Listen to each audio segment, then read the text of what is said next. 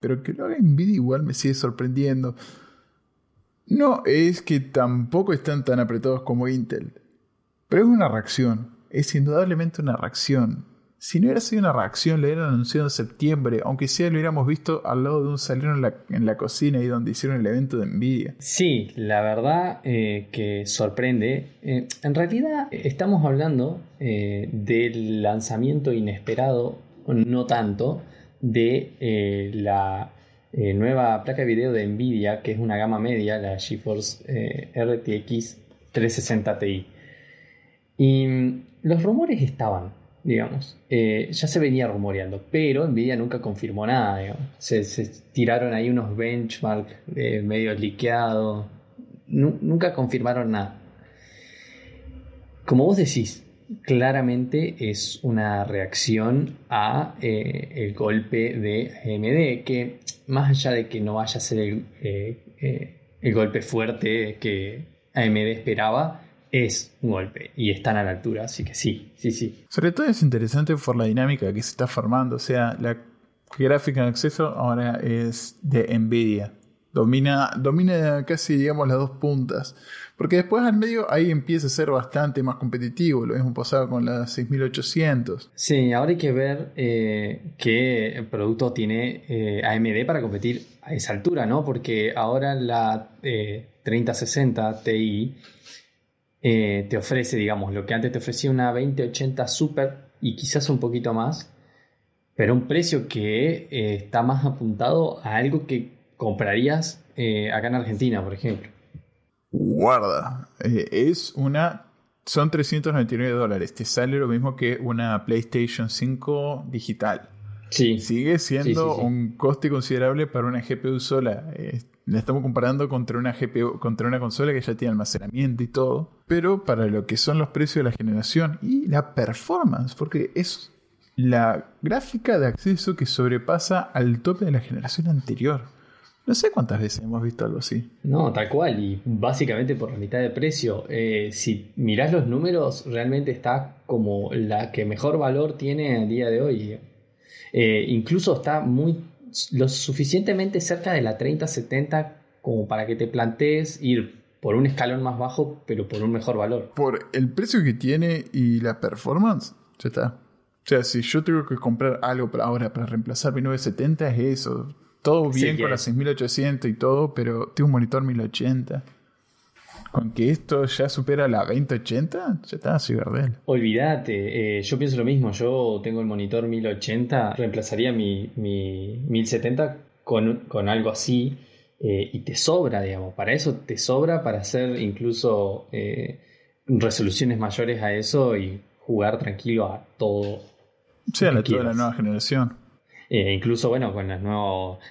Tenés toda la tecnología de ray tracing, DLSS para los juegos que lo, que lo, que lo aplican. Sobre todo eso. Eh, al menos en el inicio de esta nueva generación, Nvidia va a tener la ventaja por ya tener mejor desarrollado todo lo que es tanto ray tracing como DLSS. No sé si dije todas las S. AMD recién se está sentando, si bien tiene APIs y todo eso, lo va a poder hacer no está tan pulido como está Nvidia del vamos. Así que posta me parece que es la gráfica a conseguir. No, totalmente. Y encima yo he escuchado muchos eh, analistas que dicen que no le dan tanta eh, atención a las funciones RTX porque no hay muchos juegos que le implementan, ya sea eh, los reflejos, ya sea las sombras, ya sea el DLSS específicamente. Pero yo digo, a ver, eh, la mayoría de la gente también está apuntando a esos juegos AAA que traen esas cosas. Qué sé yo, nuevamente, también es una inversión a largo plazo. O sea, si te consigues algo con un poco de potencia de sobra, significa que de acá a un par de años todavía vas a tener una GPU relativamente polenta para seguir tirando a los nuevos juegos que vayan saliendo. Y si bien en PC no están tan marcadas las generaciones, entre comillas, se, se, está como el splash ese que viene en las consolas y marca un poco el ritmo. Sí, y, la cosa es que si el trend, o sea, la tendencia que vimos eh, con eh, Watch Dogs Legion, que corría en una compu con una 2060 Super, más o menos al mismo rendimiento que eh, las nuevas consolas, Si vemos esa tendencia, tener una de estas, digamos, que como vos decís, sale un precio aproximadamente de eso, si es solamente de reemplazo de placa de video, sería una buena compra porque te alcanza toda una generación básicamente de consolas. La verdad, bastante tentador y nuevamente, bastante sorpresivo. No está compitiendo contra AMD en este momento porque AMD no tiene nada en ese rango de precios. Es un producto que me parece bien alargado para Navidad, pero me sigue sorprendiendo la existencia o que lo hayan lanzado de la nada y que hayan dicho que tienen más stocks que del resto de las placas combinadas. Cuando estamos teniendo problemas para conseguir el 90% de las cosas que se han anunciado de esta cuarentena, las consolas, los nuevos CPU, las nuevas GPUs, ya está, desaparecieron. Hay tres crypto miners en Ucrania que usaron tres bots para conseguirse todas. Claro, ese es el problema en realidad ahora, porque nosotros estamos hablando de rendimiento, de precio, de que está muy lindo todo, pero ¿quién la consigue? Incluso acá en Argentina, donde vos decís los precios son incomprables, no hay. No hay nada de, las que ya se lanzaron, no hay ni de la ni de la generación anterior, tampoco queda nada, ¿entendés? No, no, el poco stock que hay desaparece enseguida. Lo que pasa es nada, nadie estaba preparado para una cuarentena así. Ya vamos, los números siempre eran más o menos justos. Ahora que de repente hay un mercado gamer más grande, porque mucha gente tiene más tiempo en casa, entonces un montón más descubrieron este mundo. Es una situación complicada. Pero aparentemente Nvidia dice que tiene más stock de esto que de las otras tres placas combinadas. Sí, eso dicen. Eh, vamos a ver eh, cómo, se, cómo, cómo se desarrolla y si la semana que viene vemos eh, gente quejándose o no de que las tiene o no. Sí, un detalle interesante también es que hayan arrancado directamente por la TI. No una 3060 y después a mitad de generación refrescan con una TI. Sí, la verdad que a mí también me resultó interesante eso. Calculo que ya asumieron bastante el refresh a mitad de generación super. Eh, sí, acá eh, Torca dice que las, 360, las 3060 Ti son eh, las, la 3070 o la 3080 que vienen falladas, entonces les deshabilitan algunas funciones, les bajan el rendimiento para que funcionen correctamente y las sí, sí, se llama es cierto, eso. Es cierto. Exacto, sí, sí, eso siempre se hizo sí, sí, yo sé. Es por ejemplo lo que pasó con el último iPad Pro que tenías el A13Z, me parece, o el A12Z, que era una 12X, pero funcionando bien. Pero ¿hay pruebas de esto? ¿Hay posts que hablen de esto o estamos todos especulando? Yo no escuché nada por ahí. Si tienen algún link o algo, yo hasta ahora no había escuchado nada de eso. Porque en el after que va a salir mañana, eh, estábamos discutiendo esto con Nico. Nico me dijo exactamente esto. Y yo le dije, mira, o sea, te entiendo porque no es la primera vez que lo veo en la industria, nuevamente, hasta Apple lo hace, todos lo hacen, pero no leí nada al respecto de eso. Es una especulación válida, pero no leí nada. Aparentemente se liquearon documentos internos, se liquearon. Eh, se fueron saliendo documentos internos de Sony sobre cómo están elaborando el tema de su approach con los gamers. O sea, ya la otra vez me parece que hemos compartido un link de cómo era la diferencia entre Xbox y Sony, entre Netflix y cine y todo eso.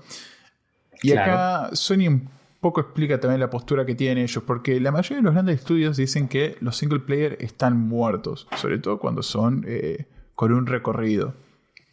El 90% de los nuevos juegos que estamos viendo o son FPS, o son open world porque son un juego de Ubisoft o eh, son algún juego online. Y acá Sony básicamente como que fue armando con la consola y todo eso una clientela que altamente juega y disfruta los juegos eh, single player, que además esto le permite a Sony invertir, básicamente todo lo que es single player ellos lo invierten porque no lo meten lo de tercero y se llevan un colchón interesante, tanto de guita como de reputación, como estamos viendo ahora.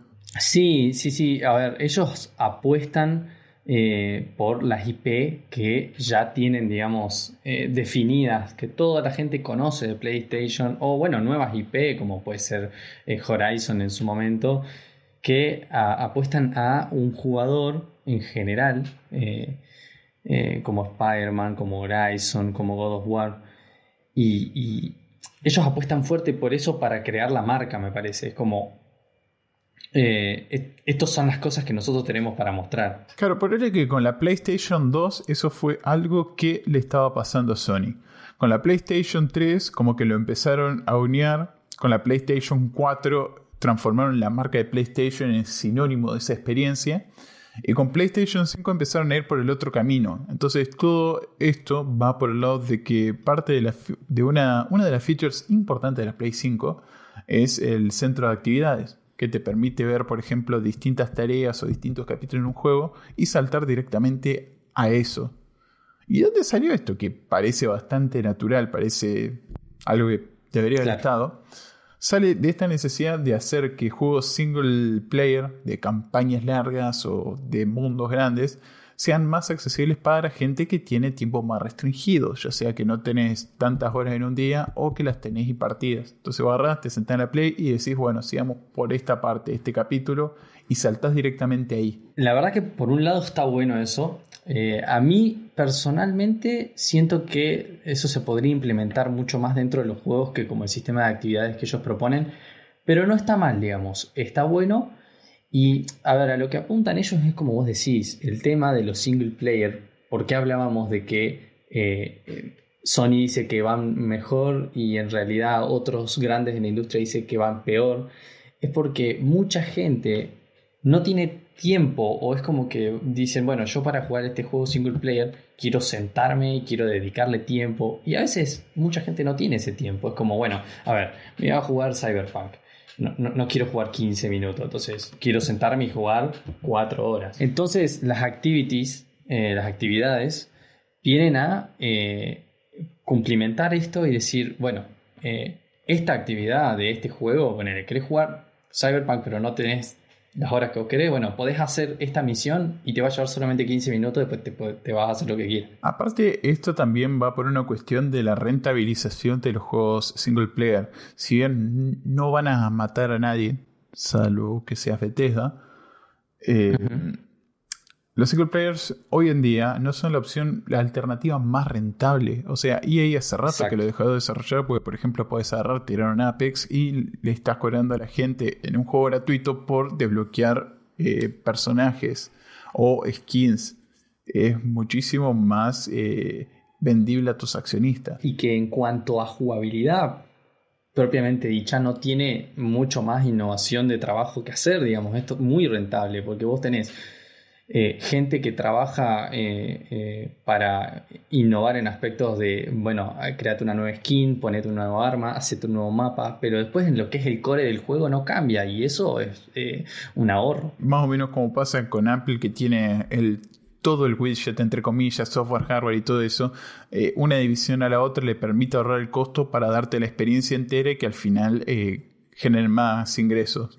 Con Sony tienen lo mismo, la posibilidad de que hace tanto, que hace todo el hardware, hacen el software y después hacen el juego, le permite capaz absorber un poco del costo inicial que tienen los single players, que es una cuestión considerable, sobre todo con una cosa como el de Last of Us, que es un desarrollo gigante, pero después venden el de Last of Us a precio retail, que son 60 dólares, no es como Microsoft que te lo está metiendo en, en un servicio de streaming o no es como EA e que te lo está tirando gratis porque es un eh, Battle Royale. Te lo venden a precio retail y venden, no sé, millones de, unidades. O sea, los platinan fácil. 10, 15 millones me parece que vendió el Horizon. Sí, sí, sí, sí. No sé cuánto, pero vendió millones seguro. Claro, están haciendo la gran Nintendo en ese caso. A una escala menor porque la relación, o sea, Están en, el punto medio, entre Nintendo y Microsoft. Eh, exacto, exacto. Y es lo que vos decís, digamos, eh, aprovechan que no tienen esos costos añadidos de desarrollar el single player para, para, para que no, para que les sea mucho más rentable, y no tener tantas pérdidas por ese lado. Porque eh, como te decía antes, digamos, o sea, el single player es importante por el hecho de que es lo que atrae a la gente, digamos. Vos no atraes a la gente eh, bueno, en algunos casos sí, pero no en, su mayoría con Battle Royales o eh, Deathmatch. Eh, los atraes con juegos como Uncharted. Así que la verdad, interesante ver todo eso, cómo está el funcionamiento interno y interesante ver cómo finalmente o sea, cómo funciona la sinergia al momento de crear una consola y crear los nuevos juegos para la consola. Acá hubo un feedback que permitió crear esta feature que va a facilitar un montón la experiencia del gaming para, para toda esta nueva gente que se está metiendo a este punto, sobre todo en el mundo del COVID. No, y además eh, para gente que eh, quiere jugar, no tiene tanto tiempo, digamos, más grande, qué sé yo, vos, yo, tener trabajo que hacer. sí, eh, también eso, o sea, el, jugar. el público al que se dirigen. O sea, Nintendo tranquilamente son pibes que están todo el día, suponete, son nenes chiquitos, lo que sea Acá Sony ya sabe que su público, una parte importante, está envejeciendo. Claro, o sea, porque los pibes de 12, 15 años tienen un montón de tiempo que le pueden dedicar a esos juegos y que le pueden dedicar a explorarlo y no necesitan las activities. Eh, pero una persona que no. Y guarda que no es que Microsoft tiene otro público distinto, nada, sino que Microsoft lo trabajó de otra forma que es con el Smart Resume que es más o menos parecido, pero sin eh, un menú a la carta. Digamos, es dejaste acá eh, el Hellblade. Bueno, cuando volvés, volvés ahí, pero volvés en nada. O sea, lo activas en el menú, te muestra la pantalla de boteo, digamos, y ya estás en la misma parte que estabas antes. Sí, eso la verdad que es genial. Eso la verdad que es genial. Eh, yo creo que Sony va a terminar haciendo algo así porque la tecnología creo que está. Hay que ver, hay que ver, hay que ver. O sea, lo que tiene Microsoft es que le metió 200 GB adicionales a la consola para poder tener esta Bueno, sí. Pero eh, sí, es sorprendente, digamos, esto de que Sony eh, dice, no, los juegos single player van para arriba y el resto de las compañías dicen, no, los single player están cayendo. Claro, no es que van para arriba, sino que a Sony le funcionan. Exacto, ese es el tema, digamos, a ellos les funciona. Eh, y bueno, yo creo que Xbox está buscando algo parecido.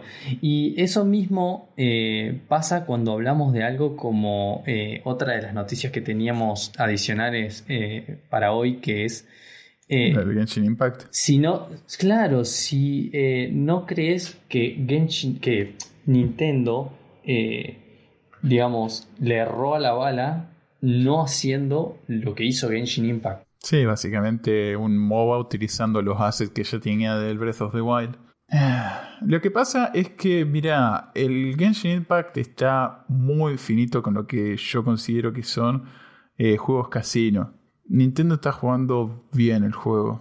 Tiene una relación más honesta para con la gente que juega. Claro, yo creo que, eh, o sea, viene por ese lado. Genshin Impact hizo un montón de plata, básicamente robándole las ideas a Nintendo de jugabilidad.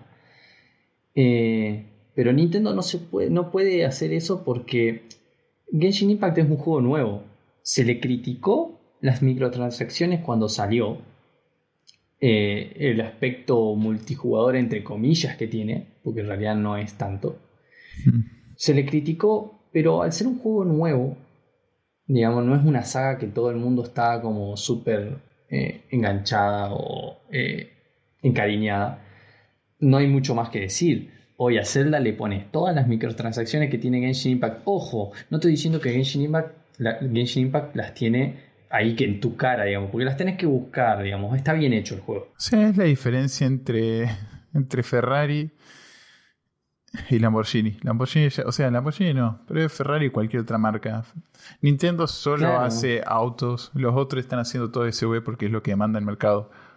Pero los autos que son geniales. Pero viene una marca china y te muestra un USB nuevo. Bueno, está bien, lo podés juzgar, es lindo, es feo. Pero viene Ferrari y te pone un USB para la gente que encima es feo, va a recibir críticas. Aparte que, claro, aparte que, o sea, es muy peligroso porque está jugando una marca como Zelda que tiene años, van a seguir saliendo juegos y todo eso. Nintendo, entre todo, tiene muy, muy pocas manchas negras en el lado de sus marcas, si tiene alguna. Que van a agarrar ideas estoy convencido de que van a agarrar ideas y las van a implementar. No van a ser tan exagerados de decirte toma la loot box. Igual nada, eh, Nintendo también, desde que, desde que perdieron con la GameCube al mercado mainstream, al mercado gamer, entre comillas, optaron por una estrategia que se llama Blue Ocean. Eh, ellos intentan no competir directamente con sus principales competidores, entre comillas, y de ahí salió la Wii. Ellos se están alejando del mar rojo que está lleno de sangre, donde está PlayStation, donde está Xbox, donde están los FPS y todo eso, y ellos van al Océano Azul donde no hay nadie, entonces ahí es donde ellos buscan expandirse, que por ejemplo con la Wii significó meterse en eh, geriátricos o en casas familiares donde estaban todos peloteando con el Wii Sport.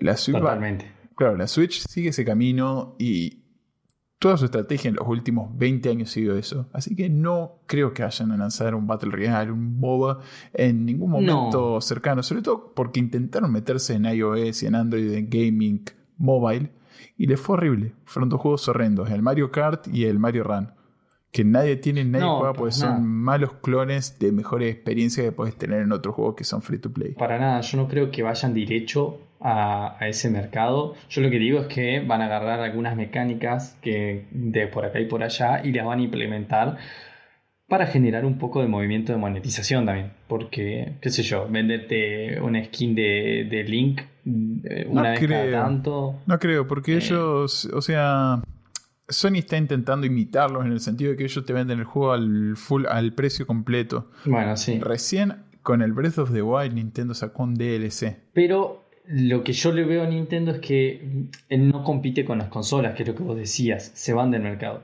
El problema es que ahora, eh, ¿cuál era el fuerte de Nintendo? Los juegos, siempre ellos lo dijeron. El tema es que ahora le están copiando los juegos, descaradamente. Lo hizo Genshin, lo hizo ahora Ubisoft, también. Sí, pero cualquiera te puede copiar los videojuegos y todo eso, pero vos todavía tenés. Ellos son Disney. Ellos tienen toda la marca intelectual, nadie le va a poder sacar Mario, ni Zelda, ni Metroid, ni Donkey Kong. O sea, pueden copiarle toda la estética que quieran, pero después va a salir un nuevo Zelda que va a tener otro sistema gráfico, otro tipo de diseño y ahí quedó el Genshin Impact. O sea, Zelda ya se migró y Zelda es una marca. Sí, bueno, eso es cierto. Sí.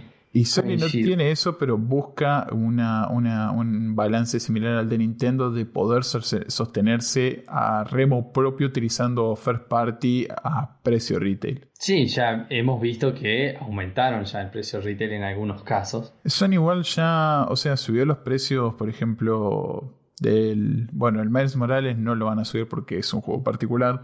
Pero si sabes si van a subir el precio, por ejemplo, del Horizon eh, Forbidden Quest. No, que yo sepa, no. Pero creo que, por ejemplo, el NBA, si no estoy mal, creo que está a 70. El NBA yo sé que le subieron el precio porque fue la noticia que rompió este incremento de precios a toda la gente. Pero no sé cuántos otros ejemplos hay y no sé si hay algún ejemplo first party. Lo que pasa es que todavía no vimos un juego juego de esta nueva generación. No, el bueno, el NBA yo estuve mirando algunos videos y se ve muy bien. Se ve next gen. Eh, pero bueno, es una lástima que es un juego que está cargado con microtransacciones. Además de los 70 dólares que está pagando. Sí. Aparte. Yo veremos a medida que se vayan desarrollando la generación y vayan saliendo los nuevos juegos. Sí, eh, eh, Demon Souls creo que es full nueva generación también. Claro, pero es un remaster también. Ese es el tema. Sí, sí, sí, sí. Es un remaster dedicado al, remaster. Estoy esperando por un título nuevo de esta generación o un o una secuela, pero no un remaster o bueno, la expansión que terminó siendo el Miles Morales. Sí, tal cual. Bueno, pero es que también se basa en otro. Por más de que le hayan mejorado todo lo que quieras, sigue siendo eh, cross generacional. Sí, sí, sí. Igual aparentemente hicieron muy bien el desarrollo y Sony está vendiendo mucho el tema de que la nueva generación viene por el DualSense. Ay Dios, lo peor es que el otro día, cuando fue ayer, estaba en la oficina y llegó la caja de PlayStation y me tuve que ir antes de, poder, de poder abrirle y agarrar el control. Así que ahora vas a tener que esperar para volver a la oficina y sentir ese, ese control. Yo la verdad que mm, quisiera ver eh, eh, cómo implementan eh, eso ahora en los próximos juegos, los que se vienen el año que viene y el otro, y si realmente pasa a ser algo que queramos en, los controles normalmente, o si pasa a ser algo de paso. Así es. Ahora, un poco fuera, fuera, fuera de tema, y si en posta no quería, no, no quiero hablar de esto. El último After también directamente estamos esquivando todo lo que es Apple porque fue un Techtember que ya viene durando tres meses de, lanzamientos. Pero es algo que queríamos resaltar porque es uno de esos avances que nadie los grita, pero que van a hacer una diferencia. Y es que, nada, a medida que la gente empezó a probar las nuevas Macs con eh, Apple Silicon, fueron notando varios cambios. Y no solo el tema de la performance, que sí, ya está, lo que sea, sino también en cómo funcionan ciertas cosas y las expectativas que tiene uno con respecto al funcionamiento. Por ejemplo, salieron ahora videos de cómo funciona cuando, por ejemplo, cambias la resolución de tu pantalla o conectas una segunda pantalla a tu computadora. Y la transición es, uno, instantánea, y dos, que no tiene un blackout al medio ni nada. O sea, o sea, uno lo acepta la placa de vivo en la que tiene, porque así es como funciona. Y no te jode tanto. Bueno, sí, tarda dos segundos en configurar, ya está. Sí, es, sorprendente. Cuando me mostraste el video, eh, me dejó pensando, digamos, eso mismo que vos decís. Uno está acostumbrado que cuando cerrás la tapa de la notebook o cambias las configuraciones de, los monitores, tenés un pequeño blackout que se cambia, se configura, a ser, es normal, es como funciona, digamos, entonces vos no lo pensás. Pero ver esto que el chabón baja la tapa de la, de la Mac y en el monitor no, que tiene enchufado no pasa nada, sino que se pasa automáticamente todo lo que tenía en la Mac sin nada, totalmente eh, suave, digamos, no tiene ni blackout instantáneo.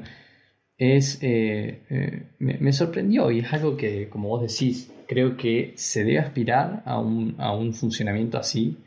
Nada más que, bueno, no se le, no se le ha puesto los recursos porque, como te digo, o sea, era algo con lo que uno vivía porque vos decís, ya funciona así.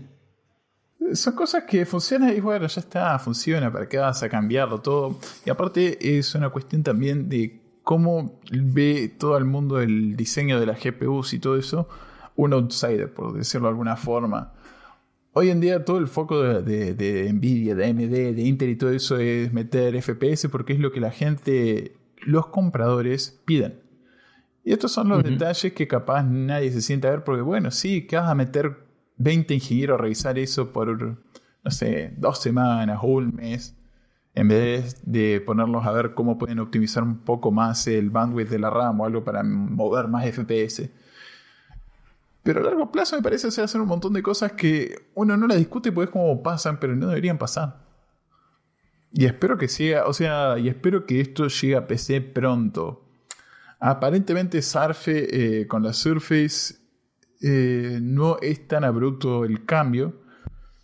Pero para mí sigue siendo un tema de hardware. Sí, calculo que vamos a tener que esperar un poco. Es un tema también de, hardware eh, íntegro. Por el, mismo diseño, el mismo diseño que vos tenés del chip, del software, del hardware, hace que esto funcione de esta manera. Necesitas eh, que a nivel, a nivel procesador, GPU y drivers funcione todo en conjunto no lo veo tan factible a corto plazo a decir va a pasar en todos lados porque no, lo veo tan trascendental. A pesar de que mejora la experiencia para una persona que, trabaja con dos monitores, mejora la experiencia al mil por ciento. ¿Sabes por lo que te digo que va a cambiar eh, esto en las PC al corto o mediano plazo? Por una cuestión de que es muy fácil de mostrar y que mucha gente entiende cuál es la diferencia. O sea, vimos ahí un video de Twitch de 5 segundos y ya nos hizo ¡pam! Debería funcionar así. Vos imagínate estar en una oficina y ves ¡pac! Es, una, es una demo muy boluda y es. Y parece que es fácil. parece que es un trabajo muy que estás trabajando y estás caminando y lo ves a tu compañero que hace eso y vos decís, che, para, yo también quiero eso. Básicamente, o sea, es la sencillez 5 segundos cada vez que lo hago. Sí. Sí, sí, viene por el software, viene por la integración vertical y todo eso, pero calculo que si AMD y ATI, AMD y ATI, AMD, Nvidia e Intel se ponen y desarrollan ahí los cambios de hardware necesarios para que funcione, si después Windows agarra y mete la plancha de, software, ya está, el stack de software, ya está, y incluso Linux lo puede implementar tranquilamente, pero es tema de que empiecen a surgir los cambios, como nadie realmente tiene tiempo para esto y son detalles que para la mayoría pasan por el costado al lado de más FPS, de CUDA, de más features, de Voice RTX y la mar en coche. Está lindo que alguien se ponga a ver estas pelotudes, sobre todo porque le llama la atención a la industria. Eh, lo que vos decís tenés razón eh, en cuanto a que los recursos que, vos decís, bueno, no, no voy a poner a todo este equipo a trabajar en esto, que la gente no se está quejando en esto, digamos. La gente está buscando eh, más potencia, más FPS, más gráfico, así que voy a poner a mi gente a trabajar en eso. Lo otro se arreglará en algún momento.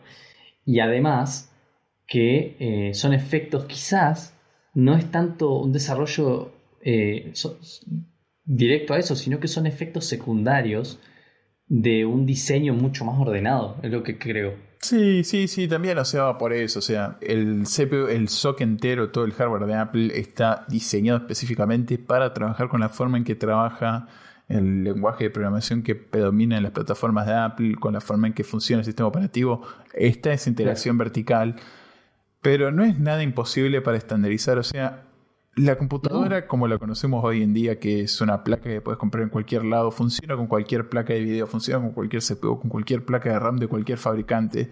No es imposible. Si, si no fue imposible que tengamos sistemas modulares, no es imposible que hagan estos cambios y que después el software se adapte. El tema nuevamente es que nadie llamó la atención a eso, pues no era prioritario. No, no, no, no. Y ahora, bueno, lo ves en un video de 5 segundos y te da para una discusión de dónde están eh, las prioridades. Ahora al popular slot que tenemos acá, que es discutir el futuro eléctrico de la movilidad urbana. Un par de noticias. los vehículos eléctricos. Sí, sí, sí, sí. Un par de noticias. La de Lucy me parece está un poco de más. La pose puede ver el link que me llama la atención. Pero hay tres interesantes. Por un lado, la Unión Europea quiere hacer un estándar común de baterías, algo que resulta, suena obvio, pero no lo es.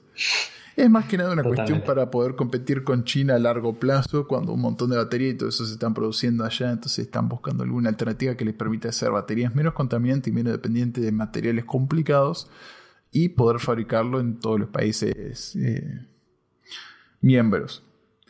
Eh, es razonable. De calculo que va a salir tranca eso. También en Europa, Maserati, que no es la primera vez que habla de esto dice que van a electrificar su gama en menos de 5 años.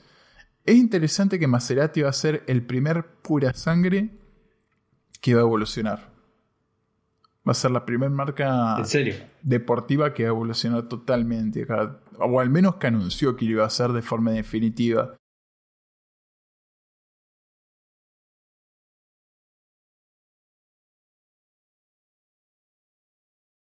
Bueno, pero ¿por qué crees, por qué crees que Maserati es el primero en, pensar en eso?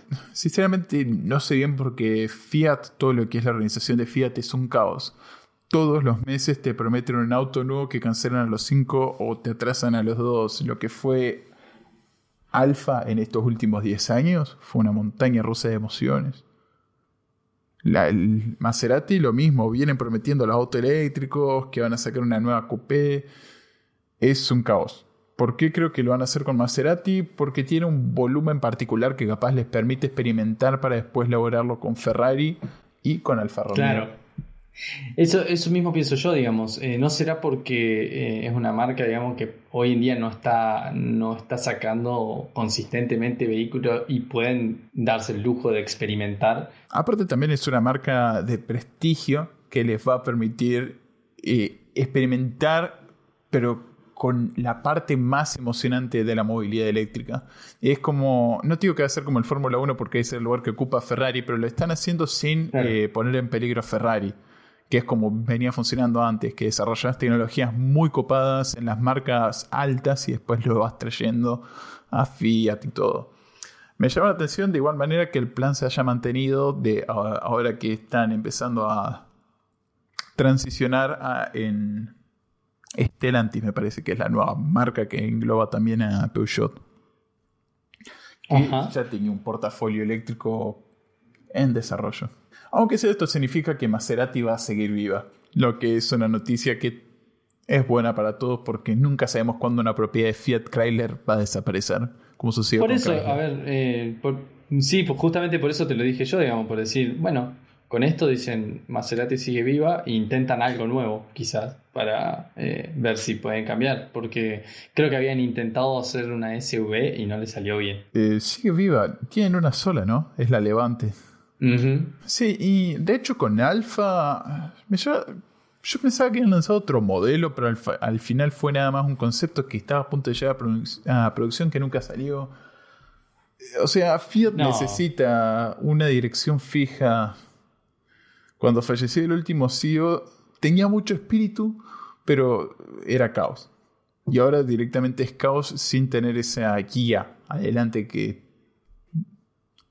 que, iluminaba el camino para accionistas y fanáticos. Sí, ahora digamos está todo muy... No, no, tenés, como decís, algo que te apunte hacia adelante, es cierto. Lo único que sabemos es que Ferrari va a seguir porque eh, no van a tocar con eso, que Jeep va a seguir siendo la marca ganadora del grupo porque, nada, le vino como anillo al dedo hasta que vuelva a ponerse más caro el petróleo y vuelva a caer. Y no sé, porque encima nada, unión entre, unión entre Francia, Italia y Estados Unidos no es exactamente el grupo más alentador. ¿Se, anunciará próximamente una Jeep eléctrica que compita con la Hammer? Sí, eso seguro. El único tema es que aunque sea General Motors, por toda la falencia que puede tener, eh, son un grupo automotriz que mira el futuro. Cambio Chrysler, Chrysler Fiat o Peugeot. Nuevamente, Estados Unidos, América e Italia. Eh, no es el mejor combo cuando hablas de autos. Son los más emocionantes, sí, pero son los que te hacen tener al número de tu mecánico en el hot dial del teléfono. Totalmente, totalmente.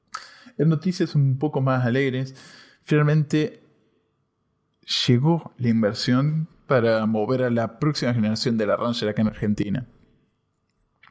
Estaba esperando esto hace rato. La última generación de la Ranger fue un fierrazo no pudo matar a la Hilux, pero nada, nunca lo va a hacer.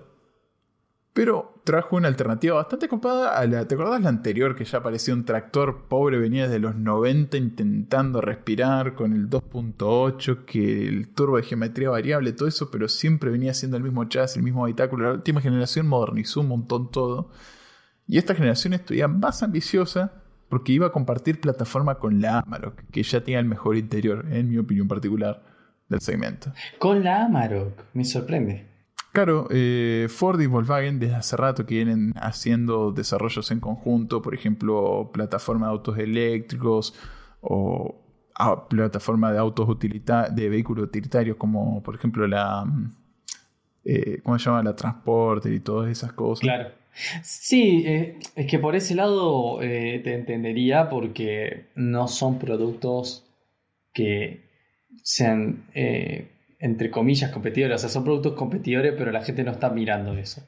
Eh, pero justo, la Amarok y la Ranger son vehículos eh, que se miran como, competidor, como competidores. Claro, pero no los mira acá. En Europa, la, la Courier y la Caddy están de par a par. La Transit y la T6, que ahora me parece ser.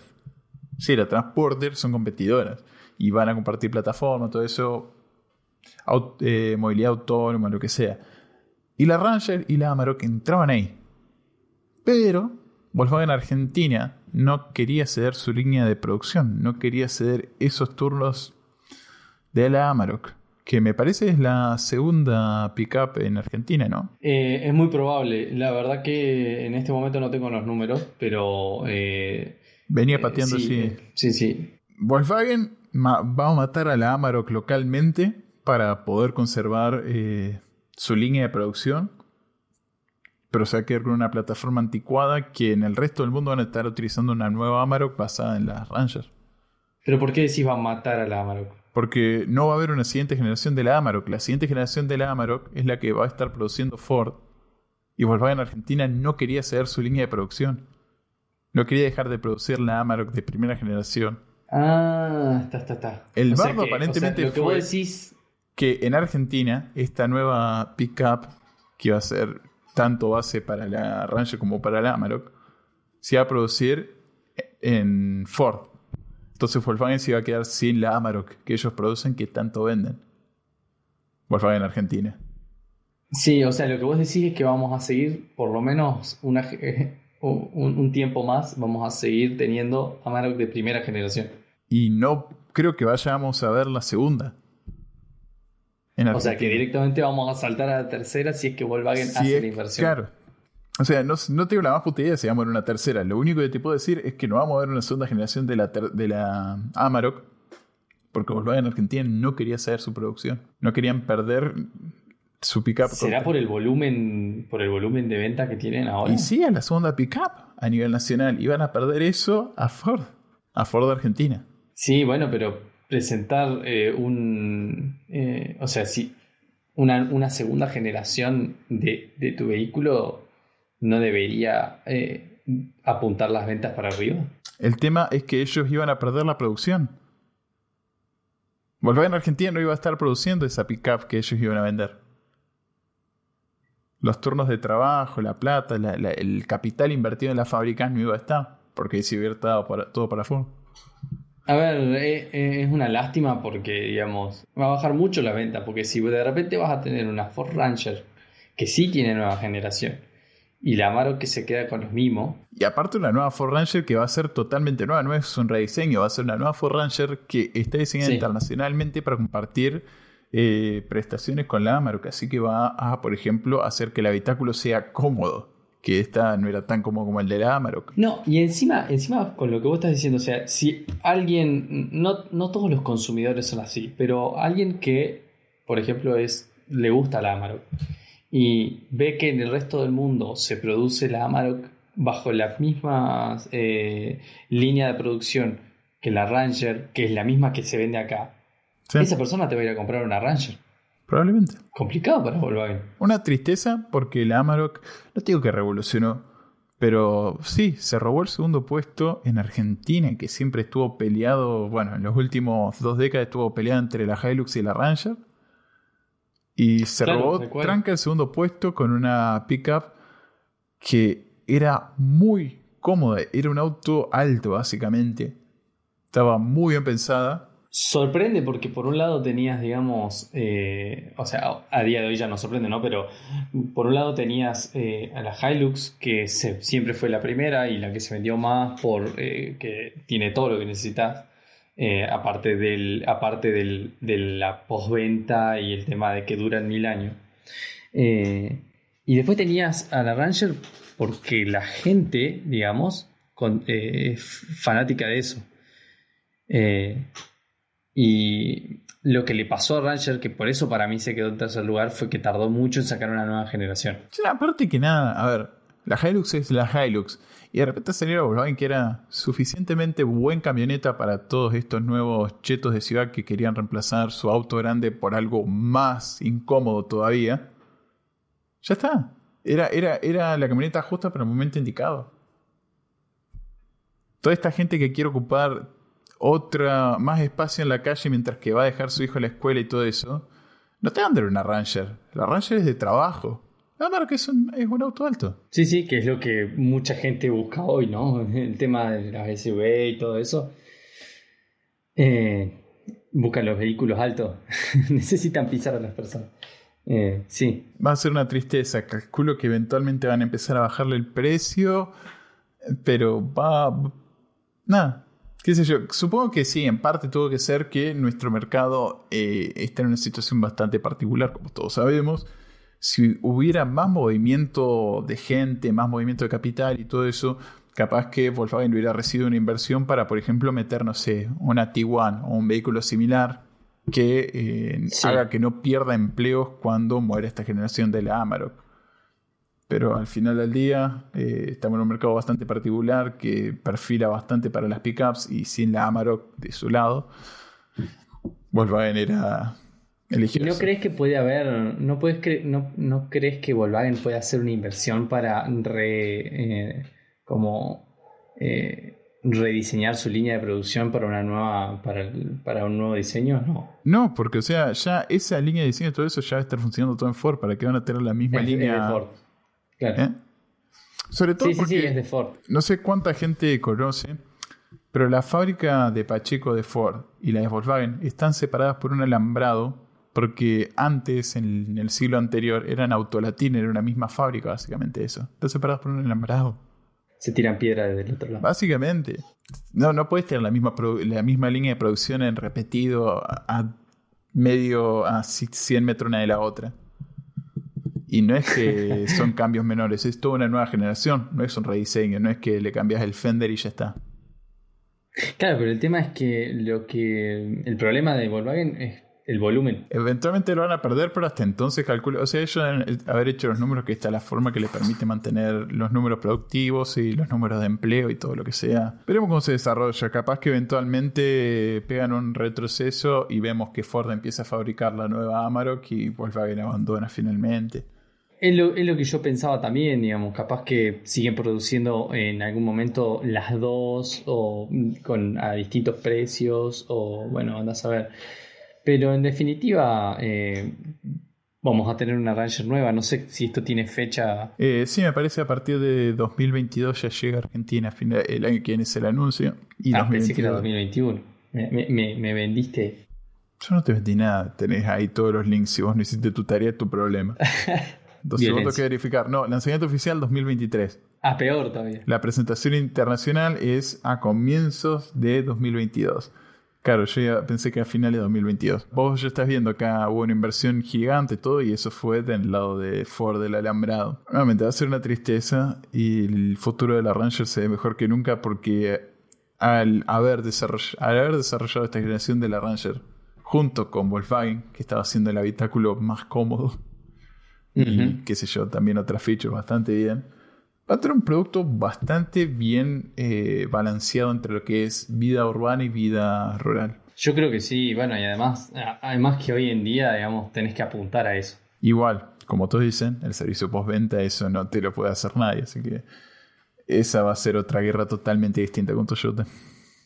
No, Toyota siempre ganó con el servicio postventa, además de que eh, eh, tienen puntos de reparación en todo el país. O sea, te vas al pueblito más alejado del mundo y tenés un, un sucucho que dice Toyota, ¿entendés? Además que del vamos no necesitas repararlas tan seguido. Nada, con un martillo. Siempre se puede. Así que este fue un episodio bastante medio variado.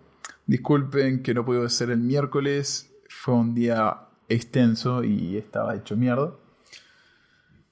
Así que, nada, Quería aprovechar para decirles muchas gracias a todos los que nos están escuchando, ya sea ahora en el vivo de Twitch, como los que nos escuchan, no sé, mientras están cortando el pasto, si están saliendo a caminar y todo eso con precaución. Si quieren marcar al pod o al stream, no deben compartirlo en su red favorita o dejar una review en Apple Podcast. No digo otra red porque no sé cuántas otras tienen eh, ranking. Spotify me parece que no. Y Google si lo tuvo, ya lo sacó de beta o fue en testing. Y finalmente pueden encontrar el podcast en Google Podcast, Apple Podcast, Overcast, Pocketcast o donde quieran, inclusive si Spotify. Odio Spotify como plataforma de podcast, pero lo pueden encontrar ahí también porque nosotros estamos donde ustedes están. Si quieren saber cuándo será el próximo video o cuándo será el próximo episodio, pueden encontrarnos en Twitter como Johnny FRGR, Flansquatch, que sí, se creó como el Twitch. Así que sin más gente, nos estaremos hablando en una semana, probablemente para el último episodio de esta temporada. Nos veremos. Nos vemos.